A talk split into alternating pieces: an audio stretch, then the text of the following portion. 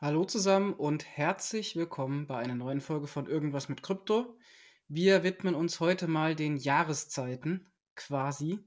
Äh, viele kennen den Krypto-Frühling, jetzt haben wir in den letzten Monaten den Krypto-Winter kennengelernt. Und äh, jetzt ist die Frage, was kommt eigentlich nach dem Krypto-Winter? Theoretisch der Frühling. Aber irgendwie kommt er nicht so richtig, sondern jetzt kommt, wie ich gerade frisch gelernt habe, der Begriff der Krypto-Dürre. Philipp, was ist das eigentlich?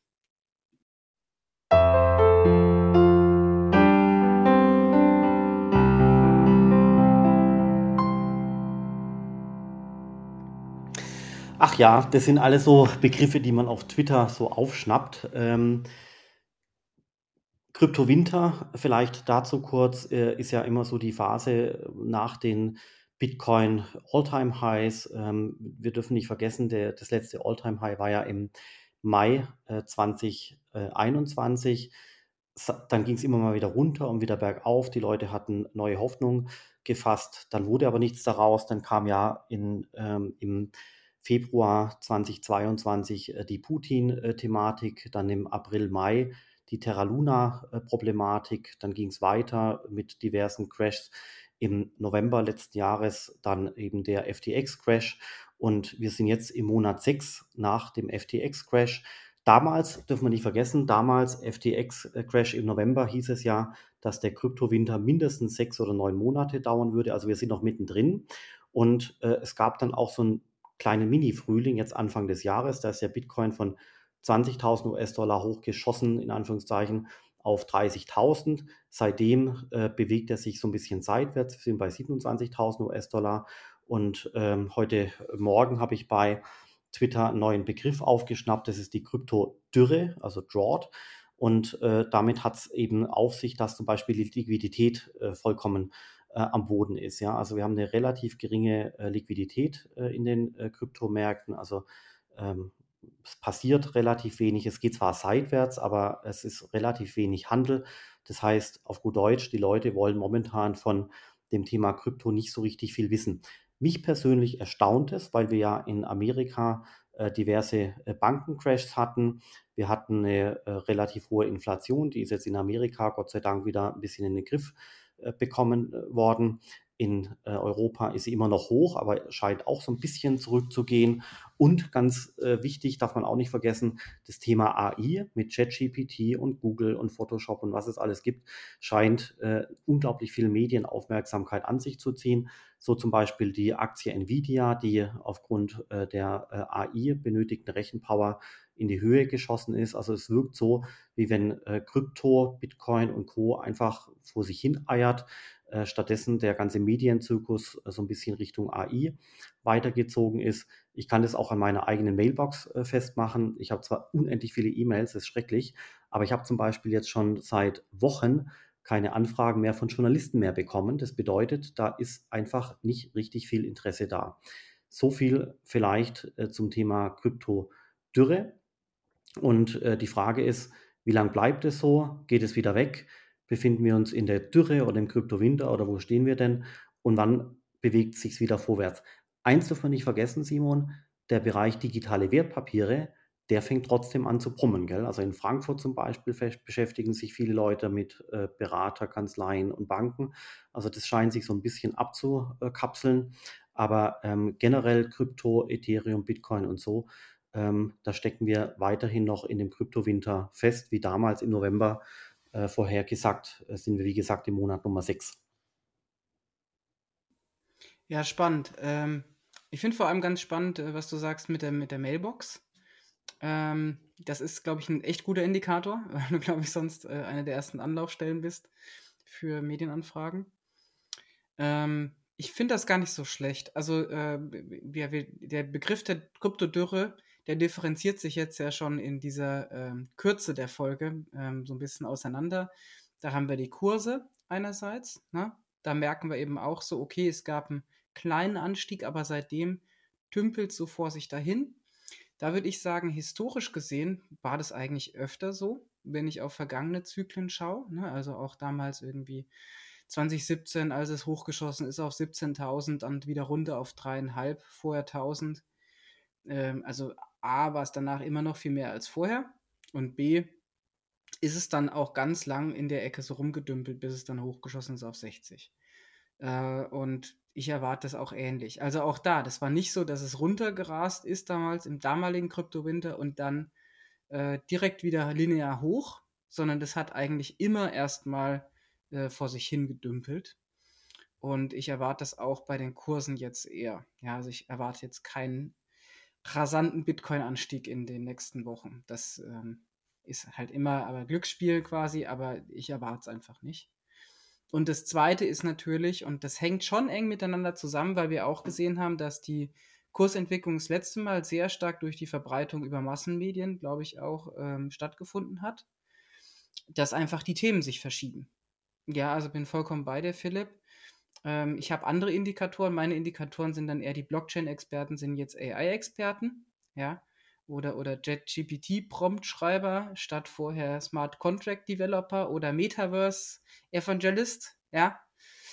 Von der Tiefe her sind die wahrscheinlich alle genauso re replaceable wie also viele andere Jobs, aber die insbesondere.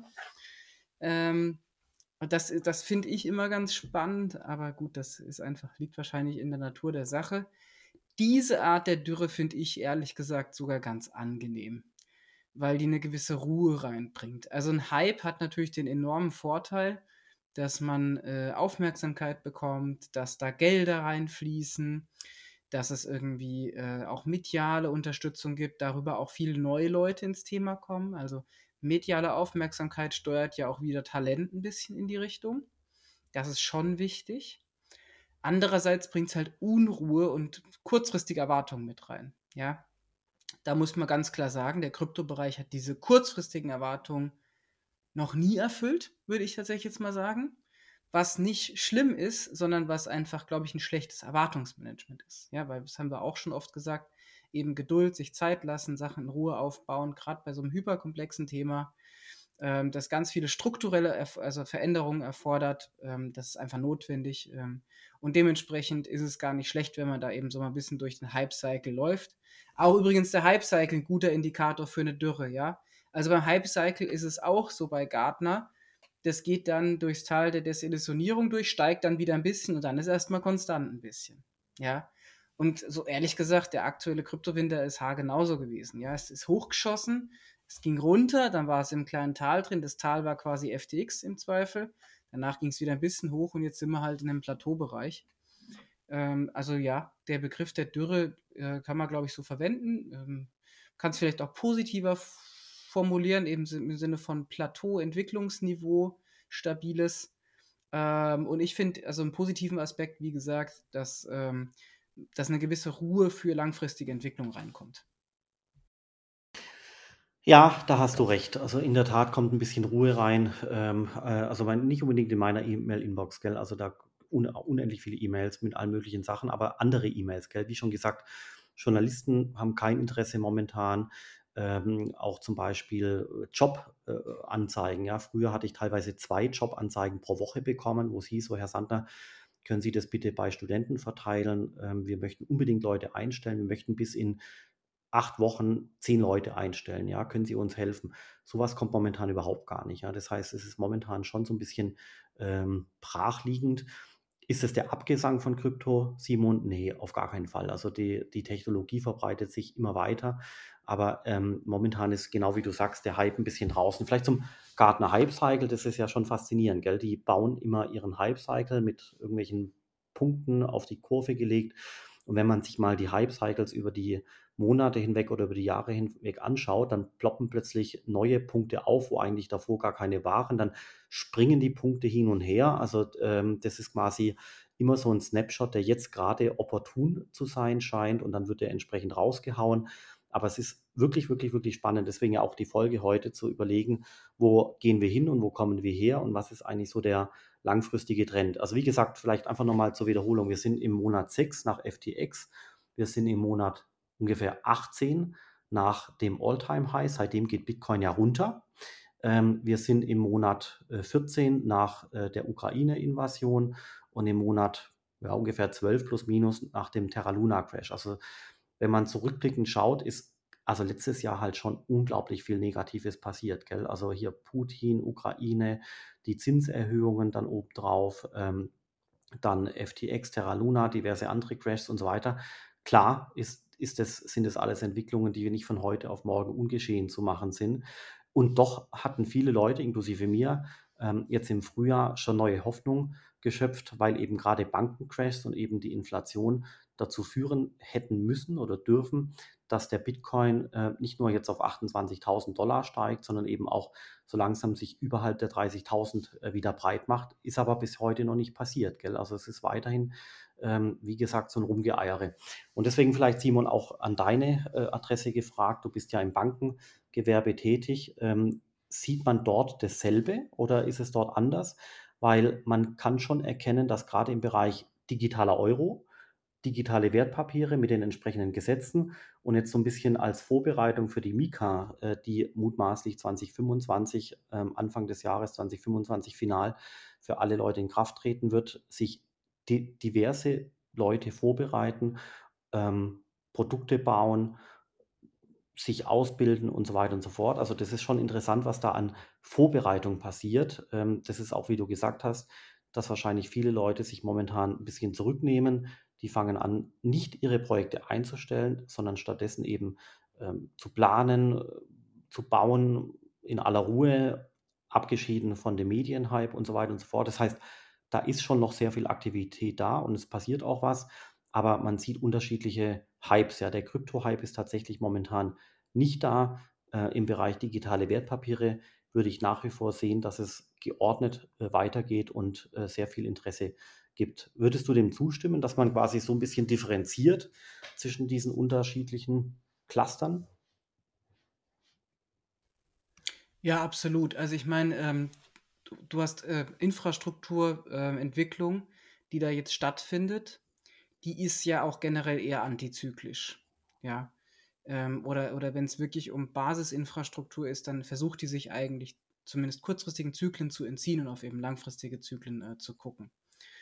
Ähm, und es gibt also Themen, die natürlich sehr marktgetrieben sind, aber man muss natürlich gucken, eigentlich hat so ein Kryptowertpapier marktseitig nichts zu tun mit einer Kryptowährung. Ja, das verstehen die Leute natürlich intuitiv nicht. Wenn du da mit irgendwelchen Leuten sprichst, dann schmeißen die das halt alles in einen Topf und sagen, hier Kryptowährung ging runter, also sind Kryptowertpapiere auch scheiße. Ja, de facto hat es einfach gar nichts miteinander zu tun, außer dass ich auf einer Public Blockchain äh, so eh einen sehr, sehr, sehr kleinen Betrag an Kryptowährungen vielleicht brauche, um Wertpapier zu begeben und das irgendwie weiter zu verkaufen. Ja, aber, das, aber Simon, darf ich da kurz einhaken? Mein, ähm, das Kryptowertpapier würde ja auch auf Ethereum und anderswo abgebildet. Ja? Das heißt, wer Kryptowertpapiere anfassen möchte, wer die verwahren möchte und so weiter, der muss ja notwendigerweise auch flott werden im Bereich äh, Ethereum und damit ist er automatisch in der Kryptowelt äh, drin müß, also das ist eine offene Frage, müsste derjenige, also auch bei euch in der Bank, anderswo in der Bank, bei der DK Bank mit Zweiert und so weiter, müssten die Leute dort sich nicht in aller Breite dem Thema Ethereum widmen, Smart Contracts und Custody und so weiter? Oder passiert das alles, aber eben ohne das Spotlight des Hypes? Nö, müssen sie nicht. Ähm, also mal ganz, mal ganz äh, frech als These rausgeschmissen. Also sie müssen die, die Grundlagen der Technologie verstehen, ja. Äh, und dann ist es am Ende aber für viele Einheiten in der Bank äh, schon, also weg, also dieses Grundprinzip ja, aber dann ist es für viele Einheiten in der Bank weg abstrahierte Technologie, so wie es es heute auch schon ist. Also die Grundsätze von Dezentralisierung müssen klar werden, ja, dass man so Mindshifts macht. Das haben wir auch in der Bank eben gemacht. Ja, dass man eben auf die Public Blockchain schaut und nicht auf eine Zulieferung vom Datenlieferanten. Okay, das müssen die einmal so fachlich verinnerlichen. Aber dann, also in der Breite müssen die das auf keinen Fall. Auch heute ist irgendwie eine Compliance-Abteilung kein Spezialist für SQL-Datenbanken. Ja, das ist immer im, im Kryptobereich ähm, so ein bisschen der Trend oder der Sentiment zu sagen, mh, hm, alle müssen jetzt hier Top äh, Solidity Developer sein, so nach dem Motto. Nein, überhaupt nicht. Na, sind, also auch heute verstehen die gar nicht, was auf der Datenbankebene abläuft. Die müssen nicht mehr verstehen, dass es eine relationale Datenbank ist. Es reicht zu verstehen, es ist eine Datenbank und die liegt bei uns. Und dann kommt irgendwie Cloud und dann muss man verstehen, es ist eine Datenbank, die liegt nicht mehr bei uns, sondern die liegt vielleicht sogar irgendwo und ich kann vielleicht gar nicht sagen genau wo. Okay, das reicht dann für die meisten fachlichen Einschätzungen schon, ja. Und dann kommt jetzt äh, Blockchain und dann heißt es halt, die Datenbank liegt nicht mal mehr bei uns, sondern liegt bei ganz vielen anderen Leuten, weil es dezentral ist. Das ermöglicht aber auch, dass die anderen Leute ein bisschen mit reingucken können und das hat gewisse Vor- und gewisse Nachteile. Also so ein Grundlagenwissen, sehr wichtig, ja. Ähm, ein, ein Verstehen, äh, was heißt dieser Shift sozusagen weg von zentral zu dezentral, auch sehr wichtig. Detailwissen, nicht sehr wichtig aus meiner Sicht, ähm, tatsächlich, auch wenn es jetzt ein bisschen kontraintuitiv klingt. Und ähm, auch da Bezug zu den äh, Kryptowährungen oder zum Kryptowährungsbereich, wie gesagt, aus meiner Sicht also zu vernachlässigen. Einfach aus dem Grund, dass äh, die Beträge, die da gebraucht werden für so ein Kryptowertpapier-Settlement, gerade in Layer 2 Blockchains, die aktuell am ehesten verwendet werden, eben auch zu vernachlässigen ist. Ja. Das ist interessant, hätte ich nicht gedacht, ehrlich gesagt, weil ich hätte eigentlich gedacht, dass äh, durch die Abbildung von ähm, digitalen Wertpapieren auf Ethereum und Co., dass dann notwendigerweise das deswegen eben auch Ethereum und Co. im Aufwind sein müssten, äh, im Verständnis, äh, natürlich auch generell, dass die Leute deswegen auch Ethereum gut finden müssten und so weiter und so fort.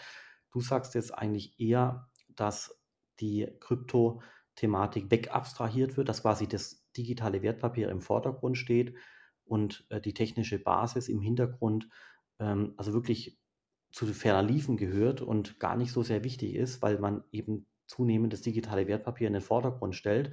Ja, man braucht Ethereum und Co., aber es kommt dem nicht mehr die Bedeutung zu, obwohl man es braucht, wie ich es zum Beispiel erwartet hätte. Richtig? Genau, weil es ein bisschen wegabstrahiert wird. Also die äh, Bedeutung von Ethereum müsste steigen, wenn die Leute sozusagen alle erkennen, worin das Potenzial liegt und dieses Potenzial dann sozusagen auch irgendwie ähm, oder durch das Erkennen des Potenzials dann auch die Technologie fördern oder darin investieren und und und, ja. Aber das ist eben so wegabstrahiert, ähm, dass das nicht passiert. Ja, und das ist auch nur mal um den Vergleich der ist jetzt vielleicht, wenn ich das an der Stelle mache, ein bisschen überstrapaziert, aber ich glaube, um eine Tendenz klar zu machen, hilft's. Äh, nur weil dann Banken irgendwie relationale Datenbank eingesetzt haben, haben die äh, Bankmitarbeiter nicht Oracle-Aktien gekauft. Ja, also ist jetzt äh, so ein bisschen übertrieben gesagt. Und das meine ich auch mit, die Bereiche sind separiert. Also der Wert der Kryptowährung wird nicht signifikant steigen, aus meiner Sicht, dadurch, dass äh, Kryptowertpapiere auf dieser Blockchain begeben werden. Ähm, Hat es auch nicht de facto. Also wir können uns die Kursentwicklung ansch anschauen. Dass da irgendwie jetzt Siemens zum Beispiel eben äh, mit uns das Webpapier auf Polygon begeben hat, hat jetzt den Kurs nicht krass gepusht. Dass es eine Kooperation mit Starbucks gab, äh, hat den Kurs krass gepusht. Und das ist dann äh, schon irgendwie spannend. Also ich glaube, dafür ist der also, ähm, Wertpapierbereich zu sehr ähm, commoditized. Ich glaube, da gibt es eben Anwendungen, die eher für den Retail-Bereich gedacht sind, die triggern dann viel mehr Leute und äh, sozusagen auch begeistern Leute für die Technologie. Ja. Ähm, also das ist ähm, so, so quasi die, ähm, die Verteilung, die ich sehe. Wertpapiere eher Institutional-Bereich, eher wegabstrahierte Technologie für große Unternehmen, wenig Involvement von Privatpersonen. Retail-Bereich, retail-nahe Anwendungen sind viel näher am Kunden, sind viel näher an der breiten Masse, an, an Investoren auch und triggern im Zweifel viel mehr eine Kursentwicklung als jetzt der, der Einsatz im Insti-Bereich. Ja, gut, interessant. Also mein, man sieht einiges an Aktivität. Wo könnte denn neue Musik herkommen? Ähm, wie gesagt, wir sind im Monat 6 nach FTX, hatte ich jetzt schon mehrfach gesagt. Deswegen, dass da das Sentiment nicht so da ist, ist äh, war ja ehrlich gesagt zu erwarten. Wo könnte neue Musik herkommen? Ähm, ja, von dem Thema Inflation. Ja, von den Bankenkrisen. Ist momentan alles noch nicht der Fall. Das BRICS-Thema finde ich noch spannend. Was passiert, wenn die BRICS-Staaten eine eigene Währung aufsetzen? Passiert dann quasi ein, eine Bewegung weg vom Dollar? Hatten wir auch schon mal thematisiert. Äh, das würde auf den Wechselkurs gehen, potenziell auch ähm, hin in den Bitcoin rein oder auch in Gold und andere Commodities könnte man sehen. Ähm, ich glaube sehr stark daran, dass das Metaverse früher oder später zu einem gewissen Hype führen wird. Warum? Weil das Metaverse visuell ist und etwas Visuelles eben von den Medien unglaublich gut transportiert werden kann. Sehr interessant äh, ist eben hier die, der Vergleich mit den NFT-Bildchen von vor zwei Jahren ungefähr, weil die NFT-Bildchen sich also wirklich rasend schnell verbreitet haben, eben weil sie visuell waren. Vielleicht war der Hype der NFT-Bildchen eben auch durch die Medien herbeigeredet, in Anführungszeichen, äh, weil eben dort äh, die Visualität eine ganz große Rolle gespielt hatte. Ähm, was gibt es noch für Domänen? Das Thema CO2-Tokenisierung ist wachsend, ganz klar, aber taugt es für einen Hype? Glaube ich ehrlich gesagt auch nicht. Vielleicht müssen wir einfach weiter warten, ähm, bis letztendlich äh, die Leute wieder mehr Zutrauen finden zu dem Krypto-Thema. Und wie gesagt, Simon, gell, ich hatte es vorher kurz erwähnt, der, das AI-Thema ist ja auch hochtechnisch. Aktien wie Nvidia und so weiter und so fort profitieren davon. Aber das AI-Thema ähm, ist schon so, dass es unglaublich viel Aufmerksamkeit momentan äh, anzieht äh, von Medien und äh, von diversen Influencern. Die hatten früher alle NFTs promoted, jetzt promoten sie alle AI und ChatGPT und Photoshop und weiß ich nicht, wie heißt das Ding von Bart, genau, Bart äh, von Google. Ähm, ist vielleicht, Simon, Frage an dich, du kennst dich ja da auch so ein bisschen aus. Ist das alles nur ein Strohfeuer, äh, so wie es gerade jetzt sich anfühlt? Oder, oder fängt sich an, dieses Strohfeuer aus dem AI-Bereich so ein bisschen zu normalisieren? Ach, äh, ich glaube ehrlich gesagt, das ist kein Strohfeuer. Also erstmal, ich habe keine Ahnung von dem Bereich, deswegen traue ich mir da kein Urteil zu. Aber als Außenstehender äh, würde ich sagen, das ist kein Strohfeuer. Und um es mal auf unseren Bereich so ein bisschen äh, zu übertragen, ähm, ich glaube, dass die ähm, Entwicklung bei AI auch so eben lange auf diesem Plateau war, wo wir jetzt auch gerade sind. Ja, also AI wurde schon mal extrem gehypt. Dann hat man irgendwie gefühlt fünf Jahre nichts mehr gehört. In den fünf Jahren konnten die Leute in Ruhe arbeiten. Ja, und dann gibt es immer so einen Pivot-Moment. Und diesen Pivot, also dieser Pivot-Moment, den erleben wir, glaube ich, gerade. Das heißt nicht, dass es danach wieder abfällt. Ich glaube, das ist jetzt hier und das bleibt. Ähm, ich glaube aber genauso eben daran, dass der Pivot-Moment im Kryptobereich kommen wird. Nur AI, das ist eine Sache, das wird seit den 70ern de facto gemacht. Ja, da gab es die erste Forschung äh, zu AI. Dann gab es irgendwie einen ersten Hype in den 2000ern. Dann eben lange Zeit nichts und jetzt irgendwie 2023, äh, 2022 geht das Ding plötzlich durch die Decke. Ja, da reden wir über Zeitspannen von 50 Jahren. Ja, ähm, Blockchain, jetzt könnte man sagen, es gibt schon Pervasive Computing, das ist so ein Begriff, wo es eben um dezentrale Rechnernetze und äh, hier ähm, ähm, quasi auch Verbindungen Peer-to-Peer -Peer und so. Dieses Peer-to-Peer-Zeug und so weiter gibt es auch schon sehr lange. Blockchain per se gibt es halt erst einfach seit 2009. Das Ding ist erst halt so jetzt 13 Jahre alt, ja, also in Produktion. Das kann halt auch nochmal fünf Jahre dauern. Ja, und dann gibt es ein Pivot-Element. Und was halt viele unterschätzen ist, wir denken halt immer super linear, ne? Und dann äh, sind viele Bewegungen gerade im Innovationsbereich exponentiell. Und äh, alle denken immer, wenn es exponentiell wird, dann wird es sofort exponentiell. Also hier die Kurve, können jetzt diejenigen, die nur zuhören, nicht sehen. Also die Kurve geht linear steil nach oben und wir setzen den Punkt des exponentiellen Wachstums quasi an den Anfang auch der Linearkurve an und dann geht die exponentielle Kurve in deren Vorstellung immer über der linearen Kurve hinweg, weil das quasi es einfach überholt. Das stimmt de facto einfach nicht. Ja, das ist einfach falsch eine exponentielle Kurve, die einer linearen gegenübersteht, die wird 90% der Zeit erstmal unter der linearen verlaufenden Kurve gehen. Und dann gibt es den Pivot-Punkt äh, und dann durchbricht die sozusagen die lineare Kurve relativ schnell und schießt drüber hinaus. Heißt aber, 90% der Zeit liegt die drunter unter den Erwartungen. Ja. Und darauf würde ich mich im Blockchain-Bereich halt auch einstellen, dass wir jetzt erstmal ein paar Jahre vielleicht wirklich Kryptodürre wieder haben. Dann kommt vielleicht ein Pivot-Element und das Ding geht durch die Decke. Aber das werden wir sehen. Mhm. Also mein, wie ist das bei euch in der Bank und wenn du vielleicht äh, wegen Vertraulichkeit darüber nicht sprechen darfst, also wie kriegst du das vielleicht mit von anderen Bekannten in anderen Unternehmen? Bleiben die dem Blockchain-Bereich treu oder gibt es jetzt quasi neue interne Memos, wo es heißt, wir müssen jetzt sofort was im Bereich AI machen und wir müssen die Ressourcen shiften ähm, und so weiter und so fort. Also wie stabil ist, also im Sinne von Momentum, wie stabil ist die Treue zum Thema Blockchain, digitale Wertpapiere und Co. Oder wird es ersetzt in ganz schneller Weise durch eine neue, schnelle Liebe äh, hin zu AI? Ja, also diese schnelle Liebe gibt's. Das ist so, das ist aber völlig normal bei solchen Themen. Es gibt ja auch schon AI-Projekte, teilweise schon länger in Banken, also das ist jetzt auch nichts Neues. Äh, die Blockchain-Treue bleibt erstmal, das ist der Vorteil von großen Instituten, wenn die mal an so ein Thema glauben, dann investieren die in so ein Thema und dann geht das Projekt eben voran. Aber man muss auch Ergebnisse produzieren. Ja, das ist immer der, der Clinch, in dem man sich befindet. Äh, es wird schon dran geglaubt, es gibt auch Projekte, aber die müssen schon halt auch zeigen, dass sie Wirkung haben. Und wenn das jetzt wirkungslos verpufft, dann ist das natürlich auch etwas, äh, was kritisch gesehen wird.